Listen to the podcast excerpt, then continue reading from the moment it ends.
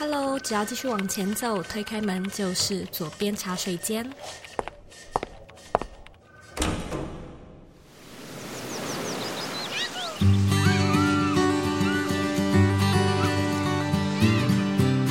你现在在收听的是《左边茶水间》第一百七十集。你是不是常常在想，现在开始来做 Podcast 会不会太迟了？现在来做 Podcast 还来得及吗？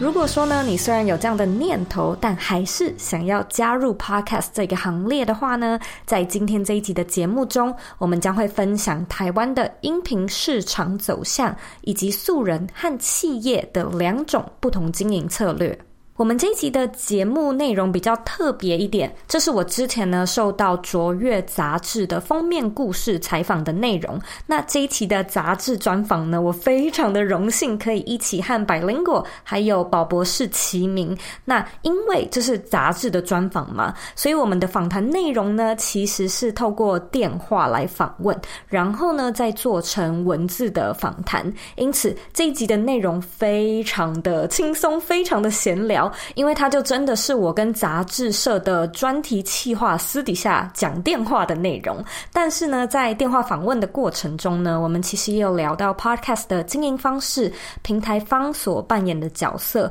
一般大众刚开始来做 Podcast 的时候，应该要用哪一种获利模式比较适合，以及企业或行销部门可以如何利用 Podcast 来增加品牌效益。算是干货很满的一集，所以呢，我想来想去就觉得，如果这一集不做成音频分享的话，真的会很可惜。那如果说呢，你想要看我们的封面故事杂志专访，你也可以回到这一集的原文，拿到卓越杂志的专访档案。那我们这一集的原文网址是 z o e y k 点 c o 斜线，现在做 podcast 还来得及吗？没错，这就是我们今天的网址名称。准备好了吗？Let's do it.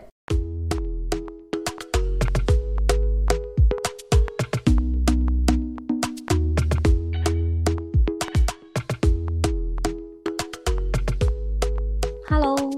Hello. 嗨，子涵。呃，我想请问一下，因为我觉得你今天的问的问题都超级。超有深度的，就是很多问题我以前还没有回答过。呃，其实就是会问这些问题的原因，也有一部分是因为我之前有采访过一些就是播客们，但我后来发现，哎、欸，其实人物的设定问题，如果问的比较类似的话，那就比较不容易撞击出新的答案，或者是嗯、欸，好像差不多，好像是归纳答案的感觉。所以那时候我在弄得访纲的时候，我有再去找一些。其他人想要知道的问题，或者是更深远一点，企业端想要知道的问题。嗯，对，今天问的问题比较深。好，我有准备一下。哇，谢谢，谢谢，也谢谢你。你本来预期是希望给听众带来什么东西，或者是说你现在会有希望观众想听什么你就说什么吗？嗯。先回答第一个问题，如果是希望带给观众什么的话，我觉得这个说起来蛮抽象的，因为我自己是设计背景出身，然后我以前做了很多年的视觉跟网页设计师，然后大约是在二零一六年的时候，我首次接触到所谓的 life design，就是人生设计的概念，然后我那时候就是脑洞大开，然后我就觉得说，哎，是啊，一直以来我都在。帮其他人、帮企业、帮客户设计产品、设计视觉或设计服务，诶，可是我怎么从来都没有想过，我可以用这样的技能，嗯、呃，为我自己设计我喜欢的生活。那那是二零一六年，嗯、就是四五年前的事嘛，所以我大概是花了两年的时间摸索跟学习。那这中间有像刚才你提到的，我呃结婚，所以我搬来美国。大概是在二零一七年的时候，我就接触到美国这边的 podcast 市场，那时候已经非常非常盛行了，嗯、就像是现在的 YouTube，他们都十多年了。对，超级无敌流行的。然后我那时候就是真的是一个每天徜徉在呃很多知识圈，然后觉得超级无敌新的世界，非常非常的喜欢。那这个也促使我在二零一七年就开始萌芽，想要做左边茶水间的念头。Oh. 但是我觉得拉回来讲，就是一个人从。有动机到有行动，这中间是有一个 gap 的，嗯、就是你需要有一个压垮骆驼的稻草，或者是任何的原因，你才可能会踏出那一步。嗯、那我自己想了快要一年的时间，大约在二零一八年的六月开始，我就。经营这个左边茶水间的 podcast，那我一想到要经营的时候，我就决定把主题先环绕在我这两年来一直练习的呃 life design 上面，嗯、就是怎么去设计一个你理想的生活。那那时候的初衷，我就是非常希望可以让每一个人都知道，你有权利，你也有能力去过你热爱的人生。这个讲起来非常非常的。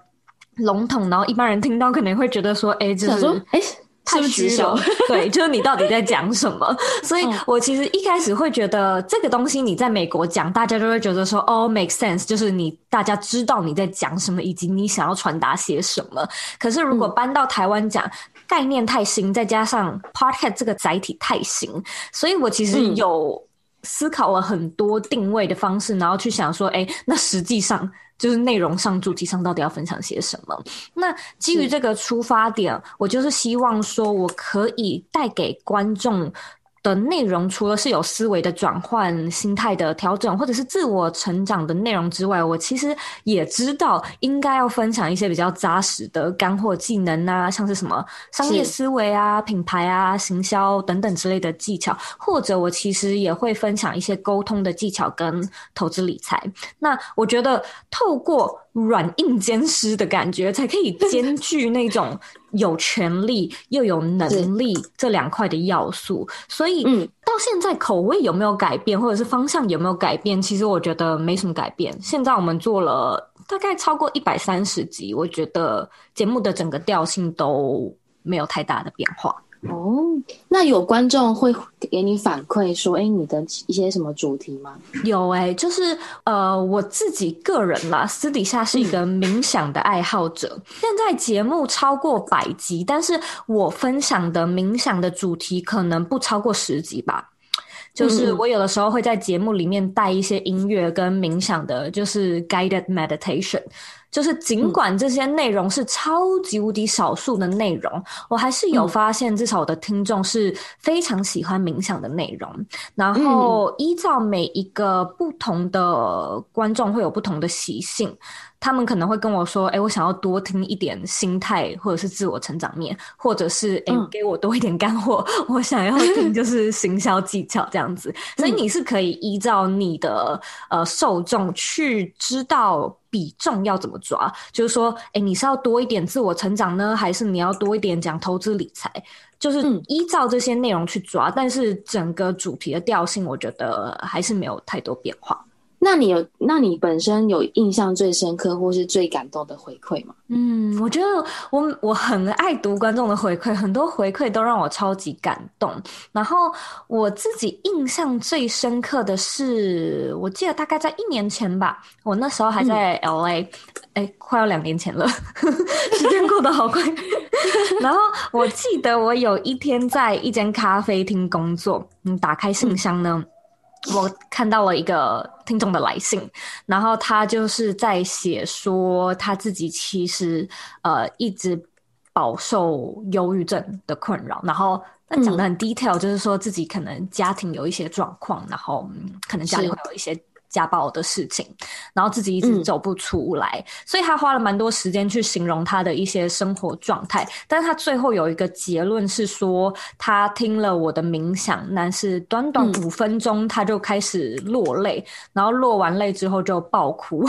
然后爆哭完之后呢，就觉得哎，心情舒舒畅很多这样。然后他就说，其实冥想这样的内容对他来说很新。然后有的时候我们可能也会聊到呼吸的练习嘛。那这些内容，我觉得有的时候它只是一点点的生理上的转换。例如说呢，你发现自己闭上眼睛之后，脑袋开始比较放松啊，或者是它其实有很多背后的科学原理。嗯、那这些原理，你用比较科学面的去讲，就至少在台湾现在是比较能够接受这样的说法。然后他就说：“哎，没想到这个比他一直常年在吃那种抗忧郁的药还更有效。”然后我那时候就想说：“嗯、天哪！”就是我。我我小时候，因为我很怕看到血腥的东西，嗯、所以我小时候最不想要当的职业就是护士、医生类。生然后我其实 也没有很想要当一个老师这样的一个职业，就觉得哎、想到就好累哦。所以我其实一直都没有把我自己定位成那样的一个角色。然后没想到收到这样的回馈，就是会让我觉得说：天啊，我现在是在医治一个人吗？或者是就是，是是然后我就突然间觉得说。做这个工作实在是太有意义了，有意义的地方就在这里，哦、真的，嗯、就你无形之中帮助了一些人，但你还没有那么一百的预期外的事情。嗯，没错，这个很特别耶。那你会因为这样想要做更多冥想的，就是频道吗？嗯、就是比如说会再多加几集进去。其实我觉得这个东西它会攸关到。素人在做节目时挑选内容的方向，嗯、因为呢，哦、对，我自己不是有受过任何训练的 instructor，就是我不是一个受过训练的冥想导师，嗯、或者我也没有受过瑜伽或者是呼吸训练方面的练习，嗯、所以我在这个比重的拿捏上，嗯、我一直蛮小心的。就是我不想要有人听了之后可能有真正不适合的生理反应，哦、你懂吗？所以我觉得在当你有越多人来收听的时候，我甚至是会更小心，就是可能必须要跟他们说：“ 哎对，接下来的内容你不要在开车的时候听哦，你要躺下来才可以听哦。”类似这样子，哦、就些小小警告这样。对对对，小警示。对，呃，其实我自己会想要多做这样的内容，哦、但是我会觉得这个会是说可能在。我的知识圈外的内容了，我会分享的会是我已经试过数十遍，然后我自己很喜欢的方式，我怎么带领我自己的，我就会怎么带他们的感觉。因为你先你先熟悉这种东西，你再去分享也更有说服力，或是更加安全。对，所以我觉得其实很多人他们会在，尤其是素人做 podcast，他会想要嗯嗯，可能会想要挑战自己知识圈。外的事情，但是我觉得这个东西，我们或许可以先用呃经验分享、心得分享的面向来去定位，会比较适合。嗯，嗯哦，因为其实冥想在这个社会，比如说现在压力或者是工作的习性当中，冥想变成是我们疗愈自己或是一个人就可以做的一些静心的疗程，甚至是活动。嗯，所以冥想其实，在台湾也开始在流行。嗯，我觉得这真的是很多在美国的趋势。我自己看，大约是可能过个五六年，嗯、在台湾可能也会开始崭露头角，嗯、就蛮有趣的。因为 Podcast 就是其中一个啊。没错，没错。您就是想说，因为你现在你做 Podcast 大概是两年左右的时间嘛？那因为其实现在还是会有人说，比如说，哎，Podcast 形式会有人抄，比如说你都是做吃播系列，或者你都是做。比如说，呃，股票系列，那会有创作者问，就是创意的一些疑虑或问题吗？嗯，我自己觉得 Podcast 虽然在台湾是一个很新鲜的创作模式，嗯、但是它其实和 YouTube 呃有异曲同工之妙，就是它都是一种资讯的载体嘛。那如果一间企业或一个素人呃会担心自己诶不小心触犯到其他人的权益，我觉得最、嗯出街的方式是可以直接去参考 YouTube 的使用规范 哦，因为毕竟 Podcast 现在还没有明确的法法律或是明确的一些规范。没错，那呃，我觉得影像就是影音，所以有已经包含了音这一块。那嗯，Podcast 是。只有音没有影，所以有一些部分还是可以去参考 YouTube 的形式。那在 Podcast 上面比较会有的问题，可能是音乐使用吧，音乐使用上的版权。嗯嗯，可是我自己是有观察到，现在像是台湾有呃越来越多的平台，他们可能会开始提供可以商用的免费音乐，那这个就可以。比较去避免触犯智慧财产权的问题。那我觉得另外一个点是，有一些节目可能会在内容里面试出其他创作者的资讯或创作。例如说，我都在讲股票，那我提及呃谁谁谁的内容。嗯，嗯，那我觉得像是这样的少量的引用提及。应该都还算是安全的，或者是说你也可以告知一下对方，知会一下对方。那啊，比如说我想要讲什么这样子，嗯，对对对，就可能事先询问呃引用上的使用的条款，或者是说。嗯我最近刚好出书，那我知道出版社的合约会有一个规定是说，哎，尽管你是作者，你也不可以在任何地方露出超过整体内容的百分之十。所以就是在引用其他人的内容时，我觉得只要不要太超过，通常应该就是很 OK。那如果说真的很担心的话，你应该也是可以请律师，就是跟你拟一份合约啊，或者是什么授权委托书。那是。如果说是什么平台商或者是什么经纪公司的合作模式，我觉得，我觉得很多时候啊，我们看到那种啊好几十页的合约书，都会觉得超级无敌 overwhelmed。就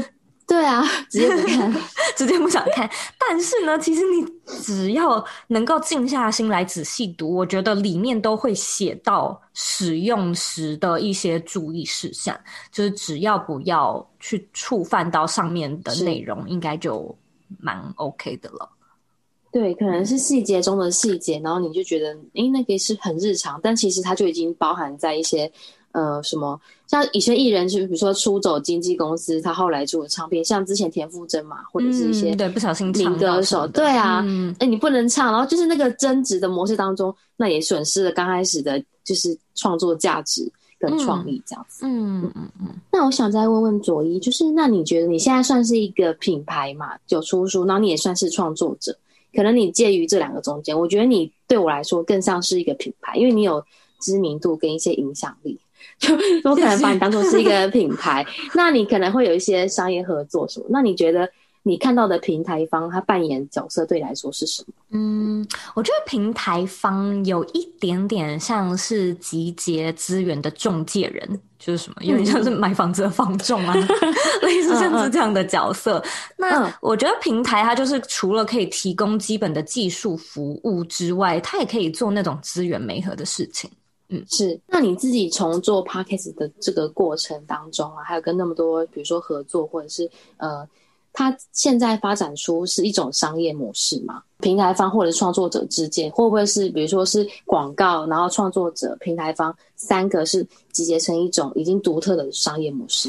嗯。如果就平台方来说，除了刚说到的技术服务，就是像什么 host，就是主机 host，或者是你可以直接在这个平台上面有一些功能可以让你剪辑或者可以存取串联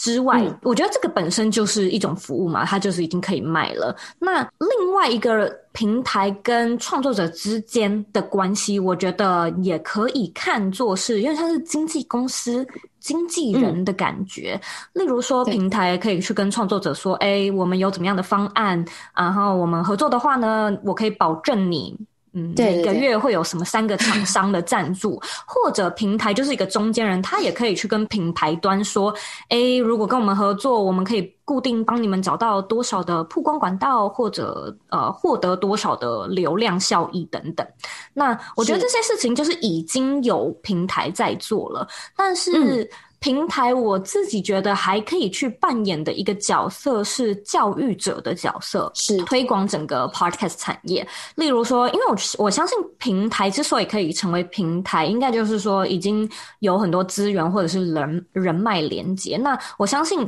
他们是可以去定时就是办什么实体的聚会或讲座，他们可以去分享 podcast 产业的趋势，因为他们等于站在第一线去知道最。第一手的消息，那他们甚至也可以用平台的名义去教导素人怎么去做 podcast，或者是他们可以也有自己的线上课程啊、订阅制等其他的获利方案去推广整个 industry。哦，对，他们算是最上面，有点像分流的感觉。嗯，因为我上次看到好像叫 Firstory 吧，他们就有。比如说，提供教育咨询，类似这种呃教育意义的，他们他们算是台湾在地的比较 Podcast 频道，所以他们现在在做的类似你讲的，比如说定期的线上课程，或者说他会告诉你如何类似怎么说话，怎么找议题。就像你说的教育者。嗯，我其实会还蛮建议平台上就是 应该要背负 起教育者的角色。真的，对，因为太多现在还在台湾来说，像是刚刚炒热，但却也还蛮多模糊地带。很多人就是做了两三集之后，嗯、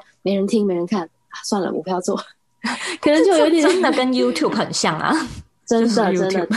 因为我之前遇过一个人，他也说过，他是说，其实我认为 Podcast 有点点类似，是跟不上 YouTube 风潮的人。诶，现在看到有一个新的类似他的风潮，那我赶快来跟。然后他又跟不上，他说怎么办？我 YouTube 跟 Podcast 都做不好，诶，我是不是 就是？但有可能也也许是他的模式跟他的频道方向是很需要去修正或改善的。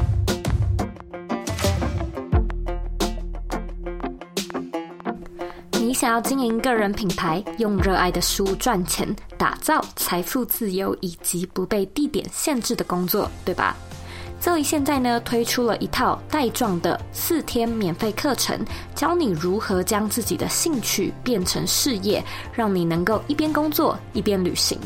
第一天呢，我会和你分享经营个人品牌最常见的五个错误。第二天，带你认识内容变现的三种方式。第三天呢，我会教你分辨事业和兴趣最大的四个差别。第四天，我会和你聊聊如何找到自己的热情，并且创造品牌价值。如果说你想要索取这四天的免费课程，请你呢在网址上输入 z o e y k 点 c o 斜线 b y l m i n i，再说一次是 b y l。M I N I，只要输入网址就能够看到更完整的课程介绍和报名页面。填表申请呢，就可以马上开始上课啦。那我们课程里见喽。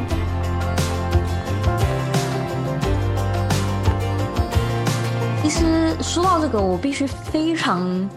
老实的说，很多时候我觉得我的节目就是。有一块声量的某一个原因，是因为时机点，就是你知道，像买股票一样，我进场的时机点是 Podcast 很蓝海的时候，就是个清澈透彻的蓝海，因为根本没有什么竞争者。然后刚好可能主题，因为那时候的 Podcast，嗯，有做的人可能是新闻类，教教你英文的，或者是科技的。就是选择性并不多，所以当我入场的时候，那时候的主题可能就会让当时的听众觉得哦，很新鲜、很有趣。对。可是现在你看，有多少人在讲自我成长？就是有多少人在讲理财，或者是品牌，或者是商业思维？没错。所以其实我觉得时机点重要，但是像是 iTunes、Apple 或者是一些平台，他们有很多的机制是他们会鼓励新的节目。所以他们可能会为创作者做一个排行榜啊，就是说，哎，新进节目的一个 list，然后推广他们去曝光嘛，就是帮助他们。所以我觉得要做起来应该还是可以的，只是现在的竞争比较激烈一点，所以定位就更重要。嗯，就是你应该很明确知道自己做什么，而不要去随波逐流，说，哎，别人热门做什么，我也去跟着做，因为那不见得是你本身就是那个平台专长的东西。嗯，我觉得或许另外一个角度来看是说，诶，现在的消费者听众的选择更多了，所以他可以比较的节目更多。嗯，那你要怎么样去在这么多竞争者、这么多其他节目之中，找到你自己的定位点、独特性，或者是观众真正的需求，我觉得你会需要花更多时间来摸索。但是反过来讲，我觉得就是因为现在有很多节目，所以你有很多参考范例啊。就是说你在做市场调查的时候，你可以其他受欢迎的节目都听一轮，跟你想要做的主题类似的，你都听一轮。听完之后，你再来去思考、消化，然后呃，生成自己的样子。所以我觉得这是竞争激烈的一个呃好的 outcome。那在以前竞争没有那么激烈的时候，嗯，虽然可能做了比较容易被看到，但是你也没有其他的参考案例，所以你是非常的迷惘，你不知道要怎么做，你也不知道怎么做人家才喜欢，因为你没有办法去做市场调查，没有这么多的资料可以去给你做参考。所以有好有坏。没有前辈，你也没有人帮你开先锋，嗯、对对对对，也是。因为我朋友也有人说，是那么多人在做了，那我都还，我现在还来得及吗？但我觉得就像你说的，那你也看他们做的好跟做的坏，就是从中截取优点、缺点，那你集合成自己的，也许你还能发展出更新或是更完善的模式，这也是另外一种，嗯、对，嗯。好，那我再问左英，那你现在做 Podcast 啊？现在大致上，大家外面听到就是可能广告赞助商，然后要求哎订阅或者是一些呃厂商品牌的赞助。你觉得这三种形式的合作，现在看到有什么局限吗？或者是有什么新的观察？嗯，我觉得这个问题问的蛮深入的。那我们似乎可以拉两块来说，第一块是素人的 Podcast 节目。第二块呢、嗯、是企业的 podcast 节目，嗯、然后我自己是觉得以素人来说，现在其实有很多民众在业余的时候，就像你刚刚说的，会想说，哎，我自己也来尝试看看做这个 podcast 节目。可是，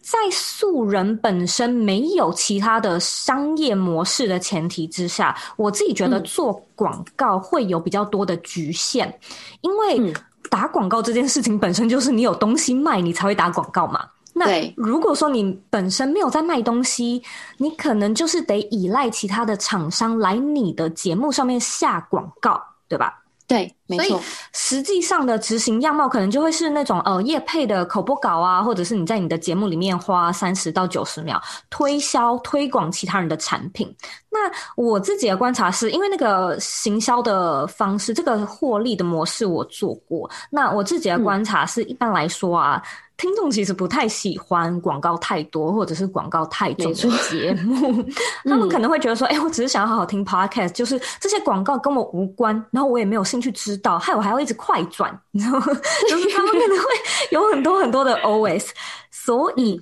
呃，素人在节目里面置入广告，我觉得一定要拿捏好这个比例。但是偏偏在最一开始的时候，你可能就是还有正职，你就是还没有其他的收入来源，然后你又希望你的这个 podcast 为你带来一些收入，所以你很可能会有什么厂商来信，你就接下来。嗯，所以你的节目里面就有超级多广告，因为你想要多一点的获利。去可能让你辞职掉你的正职，那这时候的比例如果拿捏不好，还有可能是很可怕的是，你会在节目里面分享一些跟你节目没有什么关联的。广告商。硬带入这样，对对对，就是其实很多时候我会收到家电类或者是美容用品类，就是我会觉得说，哎、嗯，这个东西其实我也我我根本就没有在讲家电，就是你怎么置入，你怎么插都很奇怪，比一比你就会觉得不是那么的，就是划不来。你要赚这笔钱去换你听众的忠诚度，其实是很划不来的。那没错，我觉得。广告的局限，很多时候它会攸关到另外一个要点是主动跟被动收入，尤其是业配，大部分的时候它会是一次性的费用，所以就代表说你是做了才有钱，你置入广告你才有钱，那你没做你就没有收入，所以它可能就会有效益上的局限嘛。再加上，如果说有正职的话，很多人是没有办法固定产出，或者是做很多节目持续性的产出。那如果说你没有产出，然后你又选广告作为收入的话，这样的收入来源就不是最聪明的，因为它可能会有个天花板，它会有个上限。对对对，嗯，那。如果是素人做 podcast 的话，我会建议可以先考虑做赞助或者是订阅的获利模式。因为如果你的节目真的很好听，嗯、有的时候只是你的声音好听，或者是你的内容很有趣、很受用。然后吸引到很多的粉丝，我觉得像是什么打赏啊，或者是咖啡支持啊、哦、这样的获利模式，它是不会有个上限的嘛。例如说，有一个人他喜欢你，他给你一百块；有一个人超喜欢你，他给你一万块，就是他不会有一个收入的上限，嗯、可能会是比较适合现阶段的素人，或者你只是想要试试看的人，对就是这可能会是比较适合的，哦、也是。而且，其实你刚刚说到的那个一次性收入，嗯、如果他又没有那么多时间心力投入那些就是广告跟后面的话，其实广告商也看得出来，他这个投入是不值得或是价值比较低的。嗯，那久而久之，这个模式循环对他来说也是不太利，就是他这个频道的走向会越来越局限，甚至越来越少听众，就是听众觉得反正就是一个 比较多广告的频道，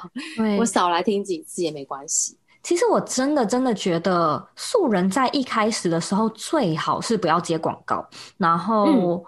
可以先用呃请人家打赏，或者是有一些订阅制的模式，就是诶每个月多少钱支持你做 podcast 这样的形式，因为这样的听众是比较蠢的。然后同一时间呢，如果说做的还不错，你会逐渐的开始收到一些厂商的来信，就是请问你说可不可以在你的节目里面做广告？这时候呢，你可以观察一下。都是哪些公司？就是都是哪些厂商想要找你来业配，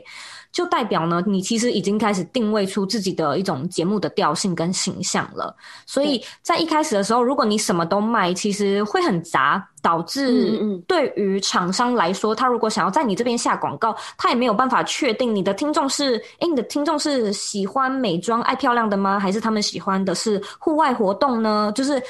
会对厂商在投放广告这件事情上是没有办法估算效益的。没错，没错。嗯，那企业来做 podcast 这件事情，嗯、就是如果说一间公司想要可能请什么行销部的人来做 podcast 的话，嗯、我相信很多企业应该开始想这件事情。对对，我听到蛮多的。但是我觉得如果呃，行销部想要来做 podcast，一定要去想一想，这个 podcast 在企业里面扮演什么样的角色？我觉得它蛮重要的。就是说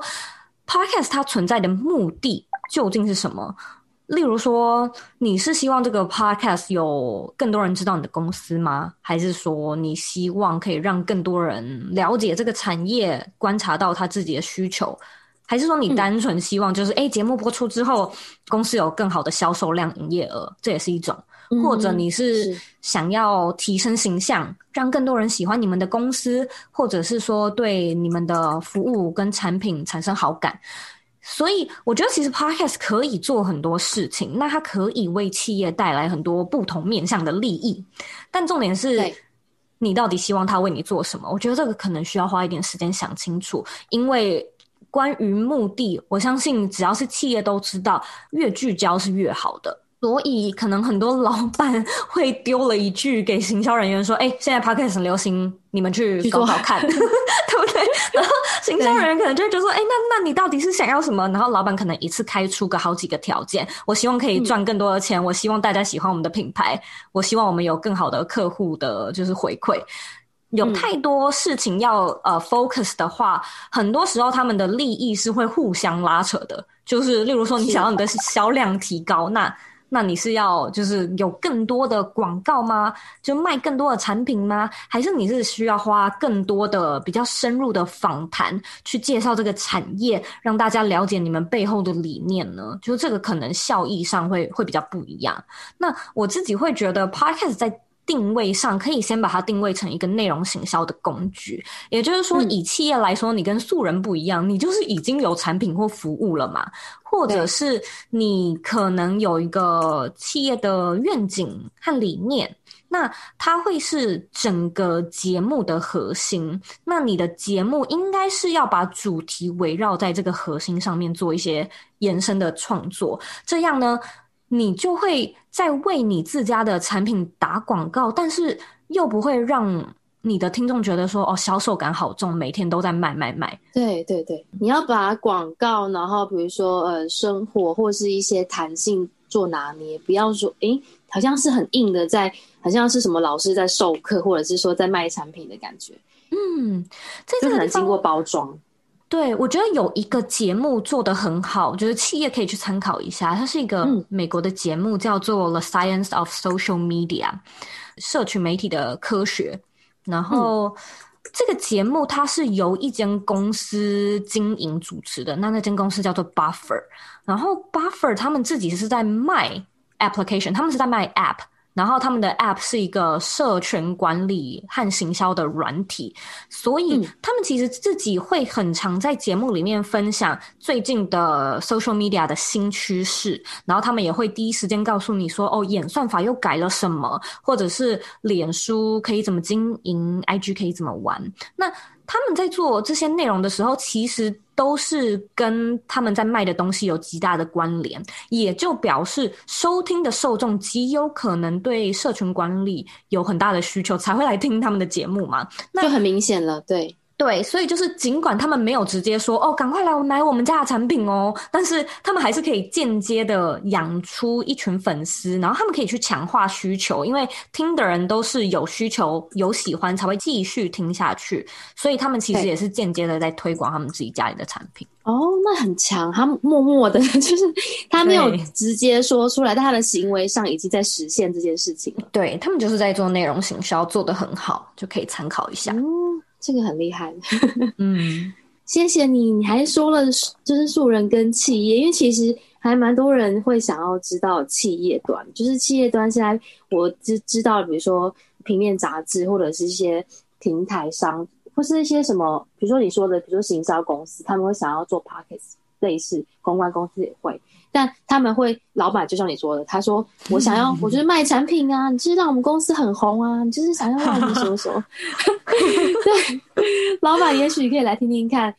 追求太多事情，利益相互的，也会牺牲掉你本来可能你做一件事情做好，你再加加加加加上去。嗯，其实我会知道，也是因为我身边有朋友就是饱受饱受老板的要求。但是我觉得，对很多中小企业的创始人 CEO 来说，嗯，Podcast 可能会很新，所以他会不知道说这个效益上到底能让他带来哪一些效益。但是如果请行销团队去研究、去开发，其实也是好大的人事成本呢。所以，对对对，还是会要先想一想，然后先专一聚焦一种目的开始。我其实会建议现在的听众啊，至少在台湾的听众是想要学习的，所以我自己是觉得，如果说想要被娱乐，他们会去选 YouTube。想要被娱乐的人会想要用看的，嗯、会想要放松。可是想要用听的人，他或许年纪稍微比较长一点，所以他会有一些开车的时间，或者是做家事、听觉闲置的时间。所以在受众上面可以稍微做一点研究。然后我相信，无论是卖什么东西，都可以用教育的角度去切入，就是分享一些你你那个业界的冷知识啊，或者是一些背后的科学研究啊。我觉得可能都会是听众会感兴趣的面向。对，因为台湾现在前三名甚至到前五名，其实都还算是干货类型的节目在热门，比如说呃股票的、国际新闻的、嗯、英文的，或者是科技类的。嗯，因为台湾人可能还是把 Podcast 目前当成是一个另类的学习工具。比如说我以前学英文没有空上课，我就用英文英文 Apps 或者是英文的什么短片频道啊去做接轨学习。那现在 Podcast 可能也变成说教育性质偏重，那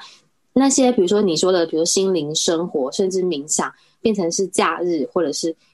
有一些族群需要放松的，就这两块是目前大家最大或是最常听到的。嗯，好，那最后再问左一，那目前您的那个左边茶水间的 Podcast 有最新的规划或是安排吗？嗯，我在我在想这个问题的时候，真的是想了很久哎、欸，因为其实我觉得我们未来的规划不多，嗯，然后还蛮简单的，持续在做现在做的事情比较多。我觉得真的就是哎、欸，而且我觉得我们应该会更加聚焦。在传递品牌理念，嗯，或者是说帮助更多对自媒体感兴趣的学生解决他在就是经营个人品牌上的疑难杂症。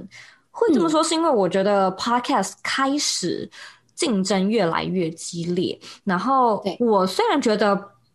不一定就是不太可能，但是 Podcast 到底会不会泡沫化？我觉得也可以，就是静观其变一下，因为就像你说的，很多人其实就是做了 呃不到一个月，然后就停了。那这个产业它到底会发展到什么样的程度？它会不会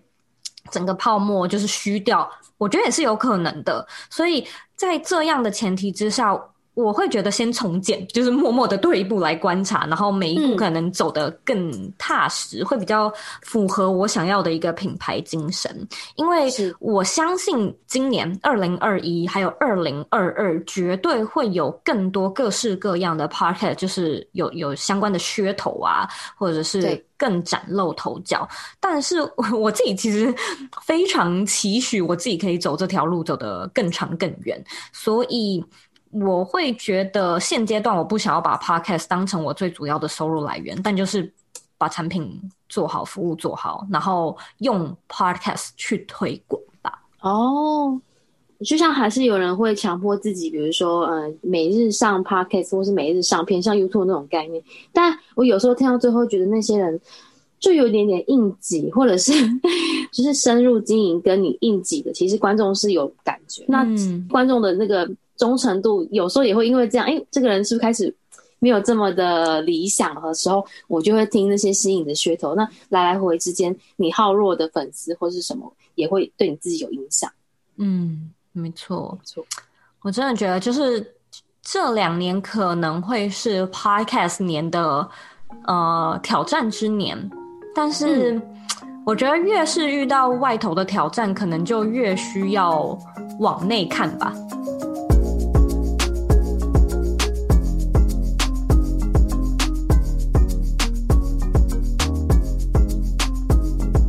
的重点整理一。因为 Podcast 在台湾来说还是相对比较新的 baby 产业，所以很多法规啊，或许都还处于模糊地带。那如果说呢，你有任何创作类的担忧，害怕自己可能不小心触犯智慧财产权，你可以先去参考 YouTube 的法规。YouTube 因为是大公司，所以他们会有相对比较明确的规范。因此，如果呢在 YouTube 不能做的事情，我们就尽量不要在 Podcast 上面做。通常呢，就能够避免掉许多不必要的纷争。换个角度想，这个产业只要有市场、有听众，那它就会越来越成熟。越成熟呢，就代表它会有越来越多的资源。所以呢，你现在所遇到的创作疑虑，相信呢都能够找到相对应的方式迎刃而解。二。我认为平台方在 Podcast 中，除了扮演创作者的中介商还有经纪人之外呢，也可以试着成为产业的推动组织，将资源与人脉做整合。平台可以多办像是趋势讲座啊、教学服务或者是顾问咨询，让更多人可以了解这个产业到底在做些什么，让更多商家发现这个市场的机会，进而呢促进整个产业的活络度。这其实呢就。就是双赢、三赢的多重结果。那在竞争越来越激烈的情况之下，大平台应该要更鼓励新节目的上架，例如说帮一些新的 baby 节目做相关的曝光啊，等等的，让这个生态链呢不是只有巨头的存在，而是呢为素人开放更多的机会，找到更适合素人的定位点。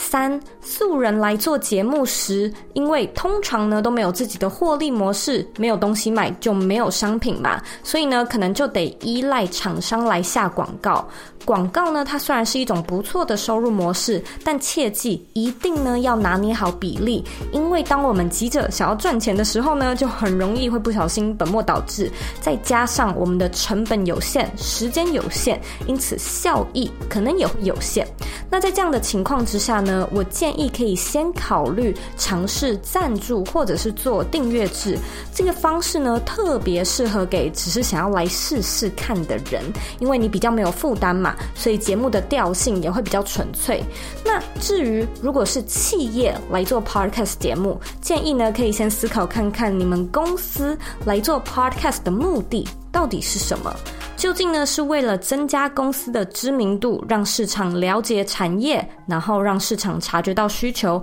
还是呢提高销售量、提高营业额，或者呢是想要提升整体的品牌形象、提升大众好感等等？不同的目的呢，我们会有不同的做法。那当你的目标越具体，你的成效的达成速率也会越快。非常感谢你收听我们这一集的内容。我发现呢，这集的录制时间才过了几个月，整个产业的趋势和动向好像又改变了。像是呢，我在结尾说，Podcast 目前是学习的平台，而 YouTube 是娱乐的平台。隔没多久，现在呢变成想要被娱乐的人也会来听 Podcast。因此呢，你会发现这个产业它还是处于一个新生的变动期，它还没有呢像是 YouTube 那么。定型，这也就代表呢，其实你还是有一些机会找到自己的独特定位点。想要做的话，没有什么时候是比现在还要更早的时候了。那我呢，要来阅读我们今天的听众留言。我们今天的听众 ID 是佩文 K，他在二零二零的四月二十七号留说，五颗星不能再低了，都不知道推荐了多少朋友来听这个节目，议题多元，举凡远距工作、创意人的行销分享，甚至呢是面对疾病以及心理疗愈的处理，Zoe 总是能用浅显易懂的方式，具体的诉说工作与生活的问题解答，而且真的。很实用，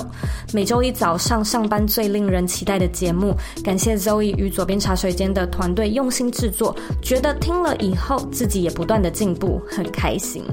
非常谢谢佩文的留言。如果说呢，你听完这一集的节目，觉得呢有带给你一些收获的话呢，我也希望你可以帮我像佩文一样，到 iTunes Store 上面为我打星评分留言。希望呢你可以给我五颗星的评论。那在留言的时候呢，如果你可以留下你现在正在收听的集数，对我来说的帮助会非常非常的大。记得花一点时间按下订阅键，然后呢，把这个节目分享给身边你认为会有需要的人，或者呢，你认为很重要的人。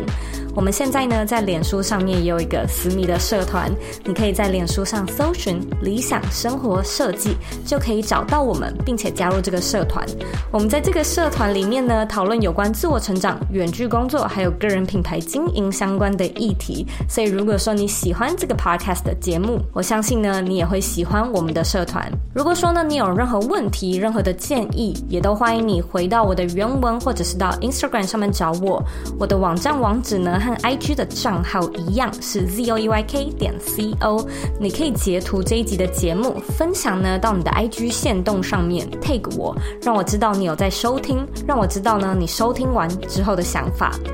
最后的最后呢，我知道你是非常忙碌的，我也知道呢你可以选择去做很多很多其他的事情，但是呢你却选择来收听这一集的节目，我真的真的非常的感谢你。现在呢，我也想要花一点时间跟你说，你是你人生的负责人，你有权利也有能力去过你热爱的人生。